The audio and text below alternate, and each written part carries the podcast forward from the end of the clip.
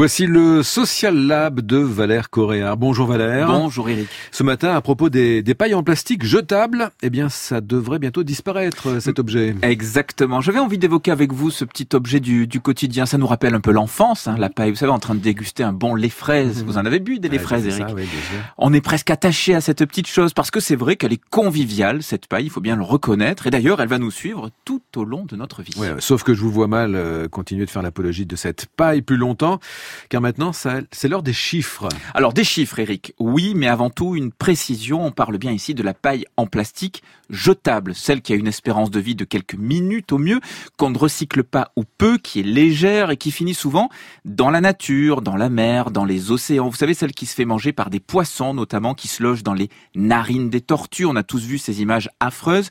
Eh bien, Eric, cette paille, on l'aime au point d'en consommer, tenez-vous bien, près de 9 millions par jour en par France, jour par jour, par jour hein. et toujours par jour, 1 milliard dans le monde. Tout ça chaque jour. Donc, il y aurait près de 9 milliards de pailles étalées sur les plages du monde. Eric, c'est évidemment beaucoup trop. Alors la bonne nouvelle dans cette affaire, c'est que ces pailles jetables seront bientôt interdites en France. C'est en tout cas ce que prévoit la loi du 30 octobre 2018. Exit les pailles, mais aussi les touillettes et autres objets euh, et autres gobelets en, plastique jetable. Tout ça va être remplacé par du non jetable ou des alternatives plus durables, en fait au plastique.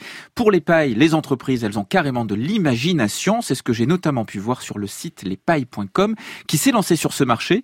Pour sa présidente Honorine Lecomte, les professionnels ne sont pas encore bien informés toutes les alternatives aux pailles en plastique. On s'est rendu compte qu'il y avait beaucoup de notoriété autour de la paille en, papier, mais c'est vrai que la paille, euh, les nombreuses pailles qu'on propose n'étaient pas forcément euh, très connues. Parmi les pailles jetables, vous avez la paille PLA qui est la première alternative la plus économique, donc elle est pratiquement au même prix que le paille en plastique. Cette paille en PLA, c'est une paille en amidon de maïs. Ensuite, vous avez euh, les pailles comestibles, donc vous pouvez avoir des pailles en sucre, des pailles en pommes. Vous avez des pailles aussi en paille en paille. C'est vraiment une paille qui euh, revient sur l'histoire de la paille. Ensuite, vous avez d'autres euh, alternatives comme la paille en bambou, la paille en verre, la paille en inox, la paille en silicone. Donc ça, ce sont toute la gamme de réutilisables.